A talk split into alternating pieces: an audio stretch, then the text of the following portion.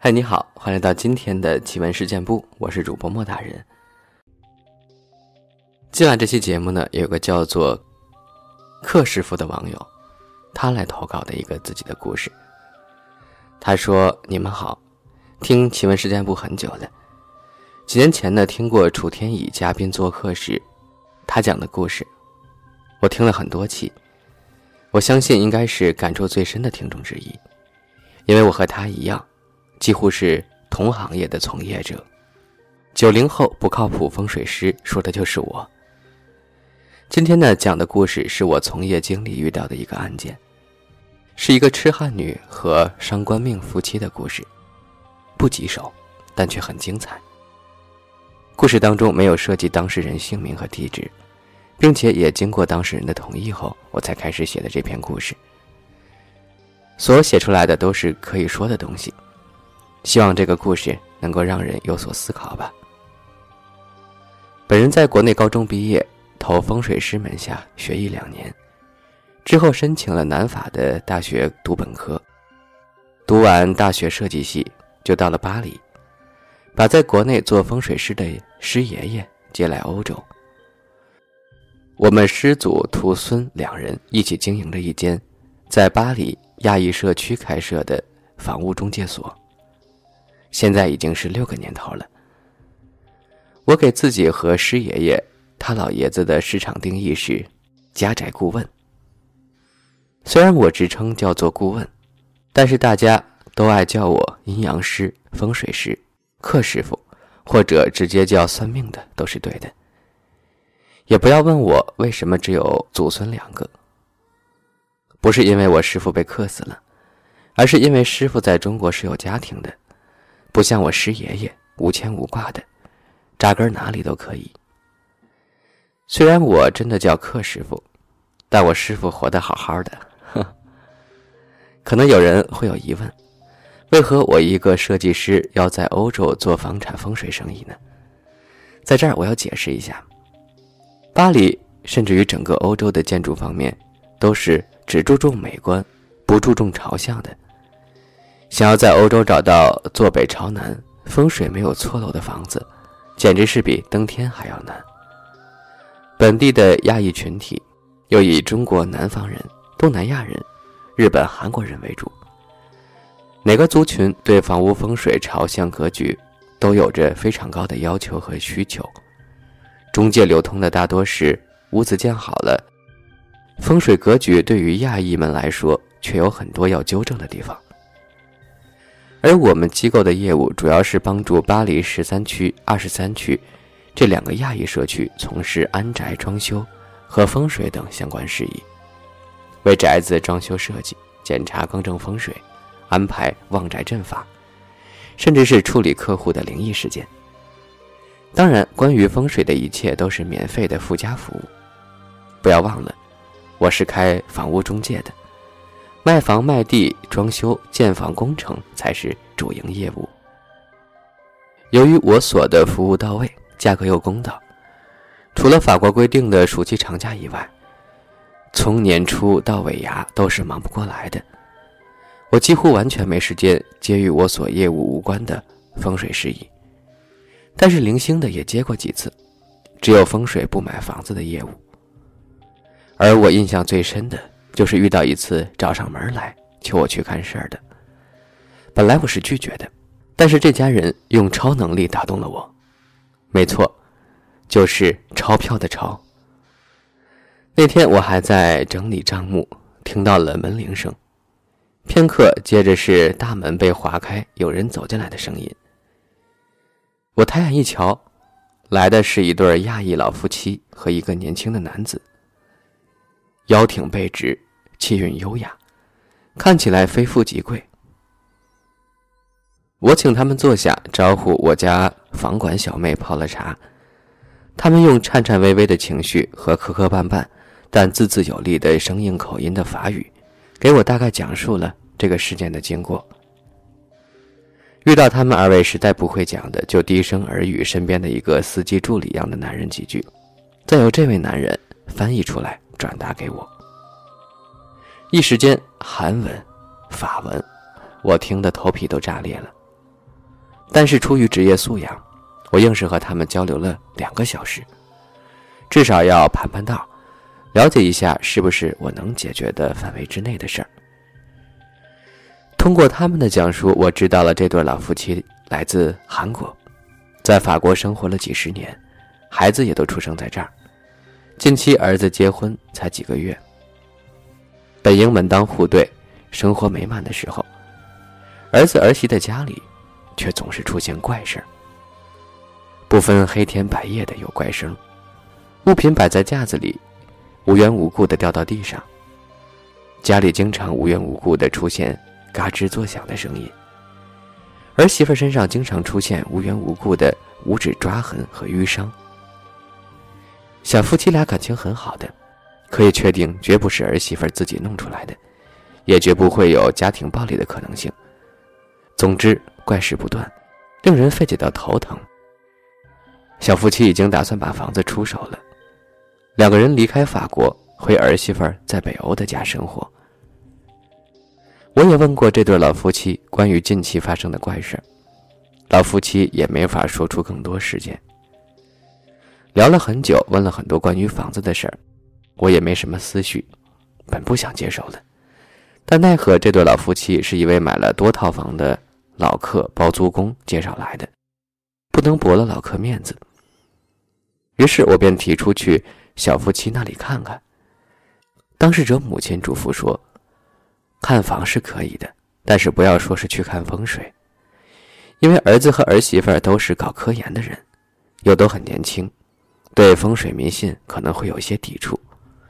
我说不用担心，就说房子反正也要租售，带房屋中介来瞧瞧房。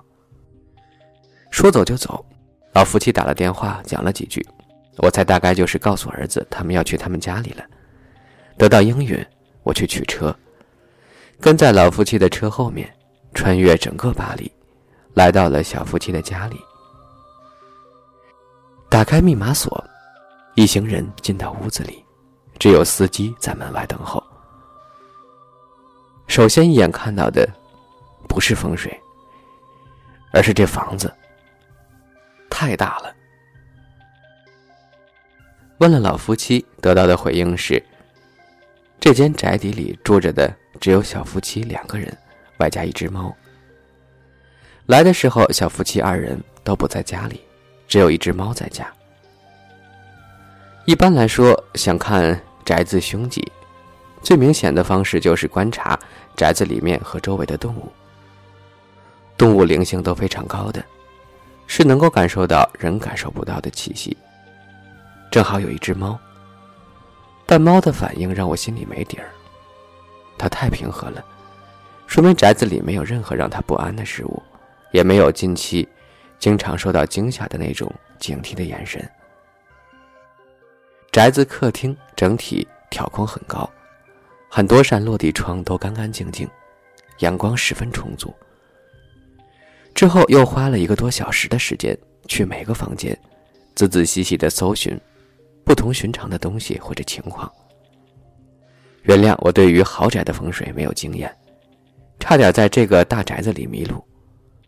有的房间看了两次，如果不是那位妈妈的提醒，甚至可能还会有房间没有去到检查到。从天花板阁楼看到地下室车库，连地下游泳池的水都被我捧起来闻了闻，就差尝尝了。可是就是没找出一丝一毫的可疑，甚至可以说这屋从风水看。绝对是旺丁旺财的吉宅。旺丁旺财也是句废话。能买得起巴黎富人区几乎最贵的地段，这么大一地宅子的人，怎么可能不旺财呢？怎么可能不旺运？真是一丝一毫的异常都没有。直接这样和主人说什么也没看出来的话，那就是砸了自己招牌。我一边重新观察楼上楼下每个房子，轻轻敲打着墙壁，看看是否存在夹层，里面夹着什么符咒法器之类的物品。虽然我知道极有可能找不出来，但为了不丢面子、不砸招牌，我就对老夫妻讲：“房子我看过了，大概了解了情况，等您家儿子儿媳妇回到家，我去接一下我家另一位师傅，让他根据屋主命格和房子的关系，再推算出办事方法，这样会更靠谱一些。”这对韩国老夫妻应允了，我舒了口气。之所以这么讲，是怕真的没看出什么露了怯，所以给自己拖一点时间罢了。于是我便动身回中介所，接上老爷子，收拾了家伙和物材，然后过来相看一下我看不懂的这个地方。一路上，我一边开车，一边跟我们家老爷子讲了这底宅子的事儿。老爷子说：“如果连你都看不出风水格局有什么问题，但住在里面的人却被惊扰了，那么问题呀，一定不是出在风水格局上，而是在人身上的。”一来一往两个小时过去，我终于载着老爷子又一次开进了这座豪宅。此时已经是晚上七点钟，欧洲夏天的太阳。大概晚上十点左右才会开始慢慢的落山。我们敲门，走进这座宅子。此时的阳光、空气、温度、人，就连那只猫都和我下午来相看时所差无几。唯一不同的是，只有老人家的儿子和儿媳妇回来了，正在厨房准备晚餐，看样子才刚开始洗菜。离开饭还要准备至少一小时，想着尽快看完，别打扰人家吃饭。一小时应该够了，再看一回。当事人母亲问我是不是要批八字了，我和老爷子不约而同的摇摇头，还转头看了对方一眼。这事儿有谱了。看到这对小夫妻，我和老爷子相互看了一眼，嘴里不约而同的说出了两个字儿：伤官。这反应来自于，就在刚才进门，小夫妻转身打招呼时，一看到这对小夫妻的脸和气运，结合回忆起刚才男方父母说的，儿子是教授，儿媳是科研人员，看到他们的长相，顿时被强烈冲击。这一对儿，好看到根本他喵的就不像搞科研的，完全不用拼命格了。好看的脸，年纪轻轻的就学业事业有成，还受到他人怨念骚扰，遭人嫉妒，如假包换的伤官命格无疑了。伤官就麻烦了，虽然不用批八字，但是解决了这次的事儿，还有以后的事儿呀。毕竟这二位就是一对儿给怨念制造机提供燃料的呀。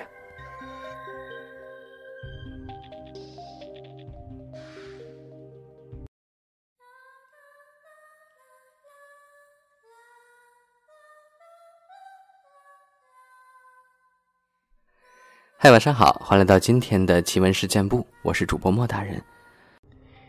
上期节目中呢，我们讲克师傅和他的师祖在欧洲做房产中介所，实际上呢是帮呃亚裔群体呢兼职做风水上的一些事儿。上期讲到呢，有两个韩国老夫妇找到了他们，并且询问了自己这个儿子和儿媳妇儿的一些不寻常的经历，想要找一找解决的办法。结果呢？我看出来，原来这对夫妻呢是伤官命。到底要怎么解决这件事儿呢？后面会有怎样的发展？今天这期节目呢，我们继续来给大家揭晓。我和老爷子低声商量了几句，韩国老人家不解的看着我们祖孙俩，估计是因为不知道怎么就突然说起了中文。估计听到这儿，应该也有人一头雾水。为什么看到这对小夫妻就知道了原因和破解事件的方法呢？首先呢，我先来解释一下伤官。何为伤官？可能上一期听节目的朋友呢，也在非常费解，不知道伤官到底是什么。今天呢，我们一起来解答。伤官呢是八字命格当中的其中一种。伤官之人，聪明伶俐，脑子灵活，口才好。领悟能力较强，有天赋，博学成才，但是却容易招人嫉妒，惹怨气不满。外加最后也是最明显的一点，就是好看。好看就是字面意思，五官精致，很帅很美的那种好看。有伤官命格的人，即使不主动去犯口舌，也易惹来嫉妒，导致灾祸。只要看见好看的、成功的、有钱的、有名的，四点占了三点或以上，不削皮八字。是百分之百的伤官命无疑了。至于网上说的伤官之人讲话直爽或从口出，那就是搞错了主动被动关系，从而搞错了命格所指，混淆了七杀和伤官。或从口出是主动招惹炫耀无度，这是八字中的七杀命，也叫偏官命。这个命格可以参考某宝的某个自称不爱钱的马先生，而自身。学业事业有成、魅力强、颜值高的这种是被人嫉妒、被招惹，他们自己本身可能很低调，这样的才是真的伤官命。此命格可以参考某东老板、某茶妹，自身性格不高调，但却被无端攻击。这些对比只是打个比方，并不具备实际意义，只是为了大家听起来更容易理解。这和刚才老爷子讲的问题，在看到人之后真的对上了。我心里暗自佩服，姜还是老的辣，这事还真的出在人身上。不过这时候不是佩服人的时候，要给小夫妻分析一下原因，解决实际问题才是正解。当务之急是要找到嫉妒怨恨的来源，找出究竟是谁恨毒了这一对儿，就相当于找出了来源。八字既然都省得批了，那就直接进入正题吧。这次他们遇到的事件，通俗的说就是怨念有了实体，或者能量强到可以伤害到他人的程度。追查到怨念来源，就可以破了这次的事儿。但是说的简单，追查怨念、破伤官，对于我们这样的风水师来说，有时候真的是比警探办无头案还要伤不起。小夫妻的晚餐准备的比预想要快，很快就准备完了。儿子儿媳在招呼大家一起吃晚饭，我和老爷子转身要走，听到儿媳邀请，说：“您两位看完房子，开车回去要很远呢，留下吃完饭，天也没黑，再走也不迟，不能辛苦一趟还饿着肚子走，不着急要报价。”于是我谢过主人家的邀请，拉着老爷子坐下来。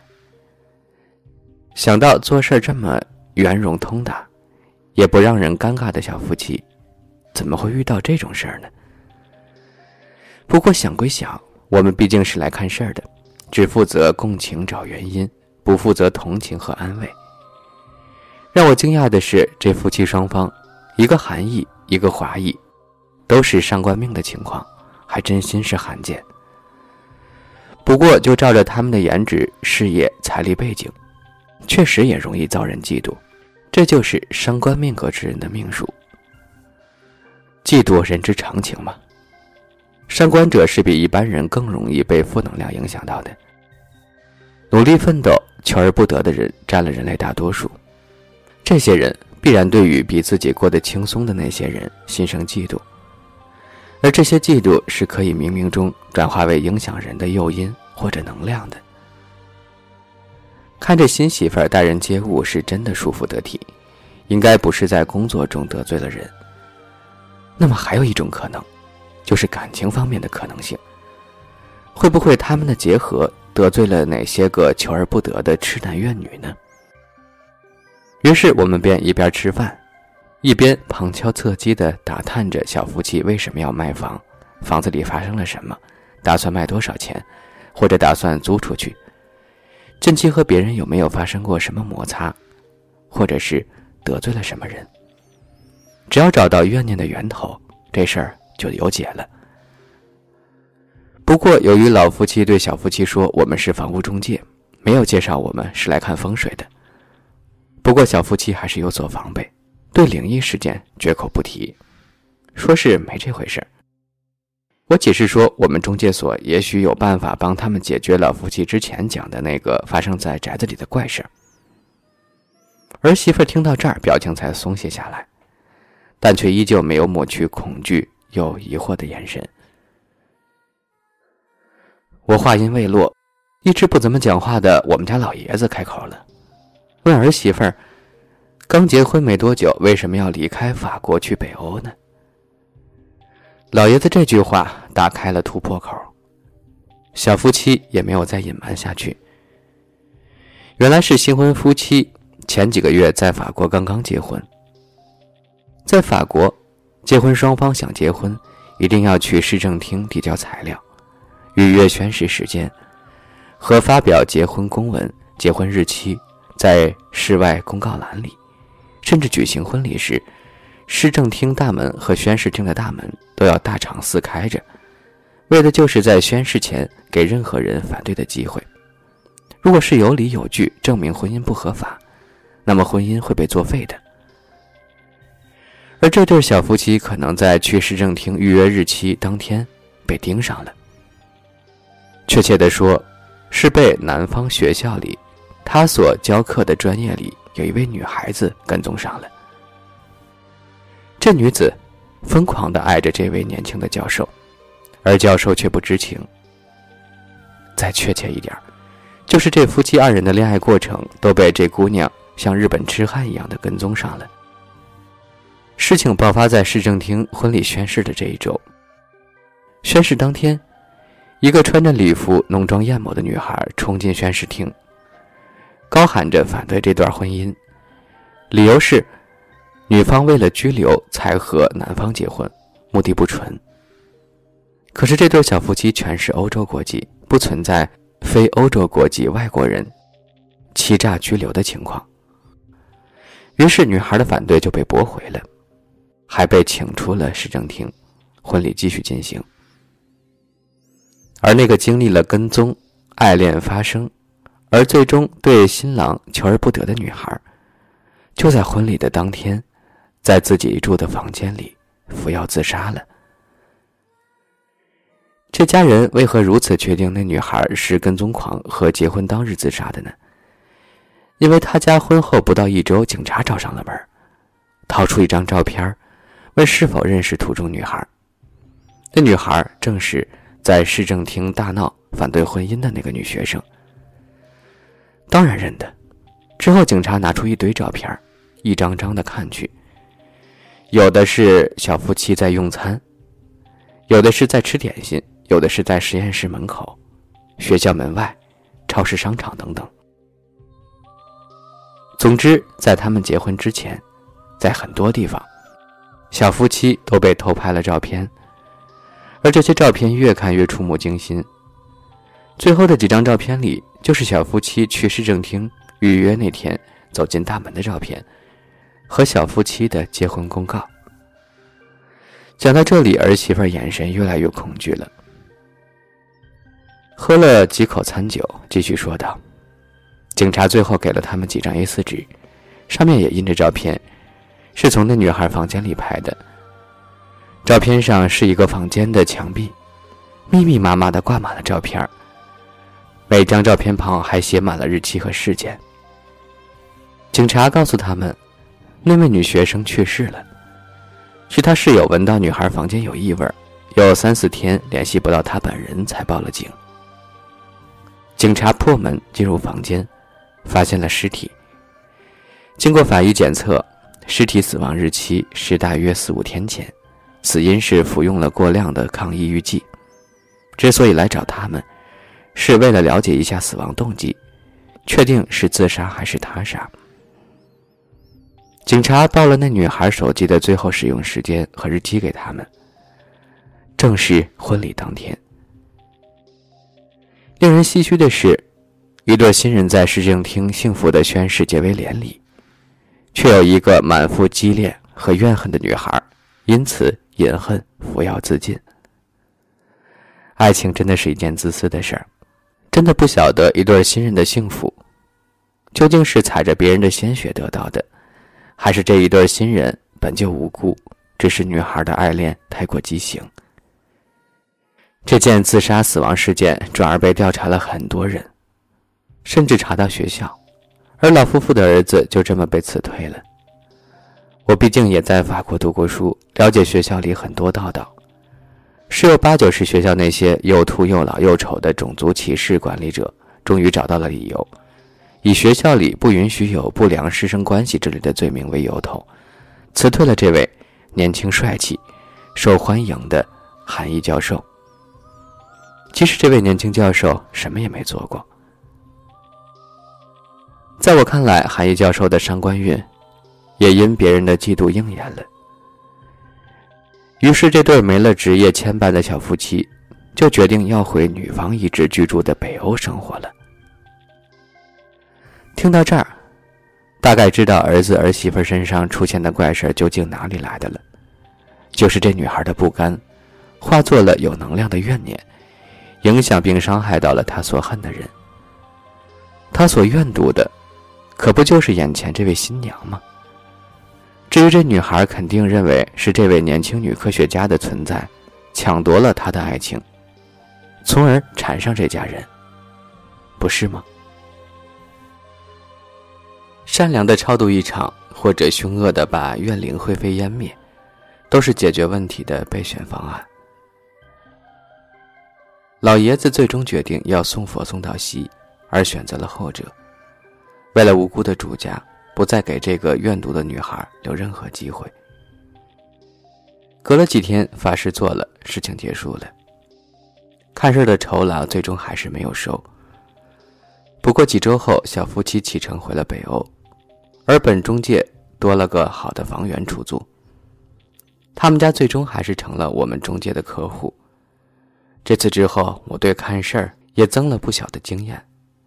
不过被老爷子肯定了我看事的能力，是最让我开心的。这次事件中的怨念，在我总结看来，就是带有无端恨意的灵魂，不断分裂发酵的产物。如果真的有形有质，那么一定长得像是漂浮在人周围、散不去的紫黑色烟雾，随时在抓挠啃咬着被怨恨的人。儿媳妇身上莫名其妙的伤，就是这么。被这种能量影响而显现出来的，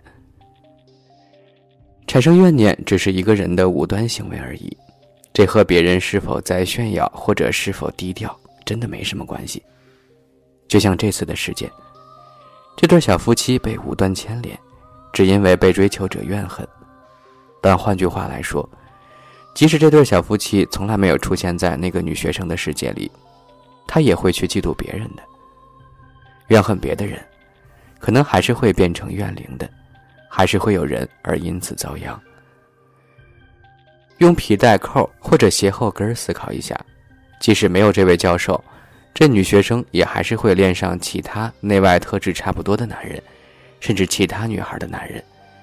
这位女学生也已经因为自身的强烈怨念，折磨到要靠吃抗抑郁药物来维持生活。长得丑的人会对长得美的人有怨念，生活不如意的人会对幸福美满的人有怨念。哪里有人，哪里就会有怨念，求而不得也是怨念，这都是人之常情。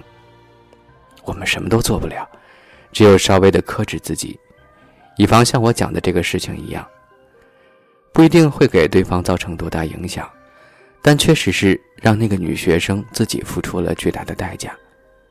但也没有赢得他所爱的教授一丝一毫的怜悯和同情。我的求生欲告诉我，在这里讲了这么多命格、运气，还有怨念，不是为了宣扬大家认为的封建迷信，只是为了能够让人们知道如何跟世界相处，如何跟自己和解，审夺自己和周围的关系。命格主导的事件，不就是先天的特质在和后天的社会磨合中？产生的有关事件吗？即使不考虑命格、命运和怨灵，人类社会的人与人的关系不也是这样吗？木秀于林，风必摧之；求而不得，谓之嗔。生老病死，怨憎会，爱别离，五阴炽盛求不得。相同的是，这些都是人生必须经历的苦，不同的就是如何应对。如果是令人艳羡的人中翘楚、幸福美满，绝不能被傲慢蒙了心。真的要学学这对小夫妻的圆融变通。如果是求而不得的人，那么是把自己变成求而不得的怨灵，还是成为努力又平和的大家？这就是个人选择了。不管自己是怎样的，如果自身是平凡的大家，那么请保持平和的心态。如果自认为又美又成功会被嫉妒的，那就请保护好自己吧，说不定下一个被怨灵缠上的就是你了。柯师傅人在法国，可能鞭长莫及，自求多福吧。以后遇到有趣或者值得分享的事儿，我还是会不定期的给奇闻事件部投稿的。祝大家安好，但愿我和老爷子少些这种活计，多些正经活计。毕竟我们的主业还是开房屋中介的呀。